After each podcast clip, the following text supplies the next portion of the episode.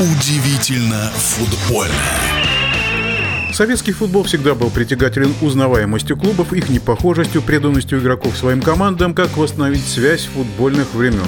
Вот, к примеру, недавно в Ростове назвали стадион имени Виктора Понедельника. В Москве есть центр дворового футбола имени Гавриила Качалина. Детская футбольная лига теперь носит имя своего основателя Виктора Горлова. И совсем недавно в столице появились две улицы футбольные – Эдуарда Стрельцова и Виктора Маслова. Тему продолжит футбольный эксперт, обозреватель Александр Ухов.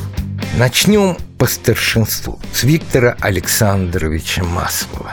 Это один из тех редких тренеров, который добивался успеха, причем потрясающего успеха с совершенно разными командами. Он завоевывал медали с тремя клубами. Вы представляете, с тремя разными клубами. Он первым прервал в советском футболе гегемонию «Динамо», «Спартака» и «ЦСКА». В 60-м году команда «Торпеда» стала обладателем кубка и выиграла первое свое золото. Многие называют эту команду 60-го года сильнейшей, сильнейшей за всю историю советского футбола. И это при том, что, к сожалению, в этой команде не играл Эдуард Стрельцов.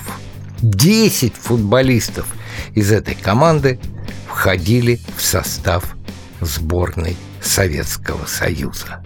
А я расскажу об эпизоде, который мало кто знает. Виктор Александрович Маслов не получил высшего спортивного, тогда оно называлось физкультурным, образования. Он был самоучка – начал тренировать, когда ему еще и не исполнилось фактически 25 лет.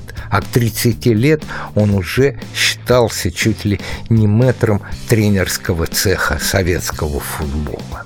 И вот в 60-м году решили проверить, как наши тренеры работают на подготовке команд в межсезонье. Для этого а тогда, после 20-го съезда КПСС в 1956 года, Советский Союз распахнул двери для всего, скажем так, прогрессивного мира.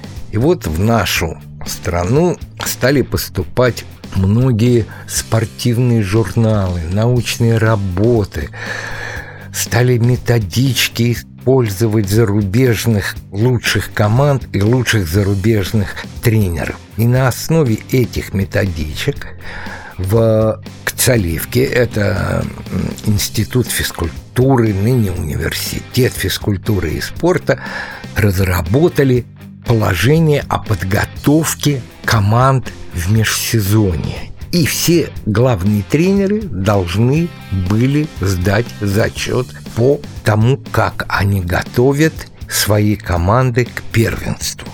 Это был, ну, скажем так, эксперимент.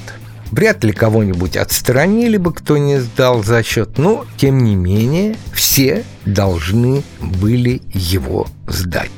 Наши команды тогда готовились на побережье Черного моря в районе Сочи и в Абхазии.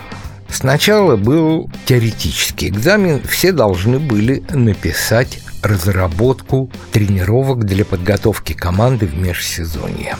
Ну, все тренеры с этим справились, экзаменационная комиссия стала оценивать, и когда дошла до работы Виктора Александровича Маслова, впала в ступор. На одном листочке было указано несколько пунктов без расшифровки, без замера пульсов, километража, жонглирования и так далее и тому подобное, как будет готовиться команда к первенству.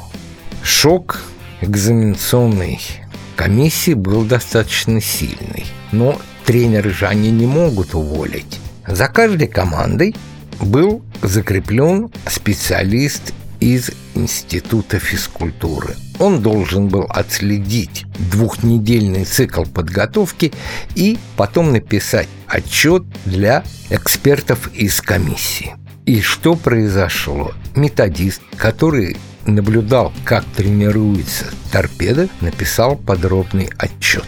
Этот отчет лег на стол экспертной комиссии, и на этот раз комиссия еще раз впала в ступор. Тренировки Виктора Александровича Маслова практически на 100% совпали с теми разработками, которые сделали на основе тренировок лучших зарубежных тренеров и команд в Институте физкультуры. А в некоторых пунктах даже Виктор Александрович Маслов превзошел методичку.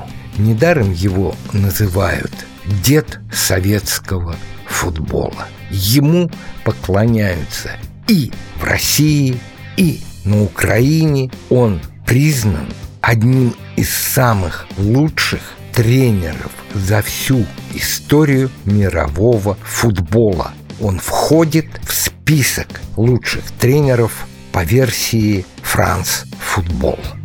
Ну а в следующий раз об улице Эдуарда Стрельцова. В нашем эфире был первый вице-президент Федерации спортивных журналистов России Александр Ухов. Удивительно футбольное.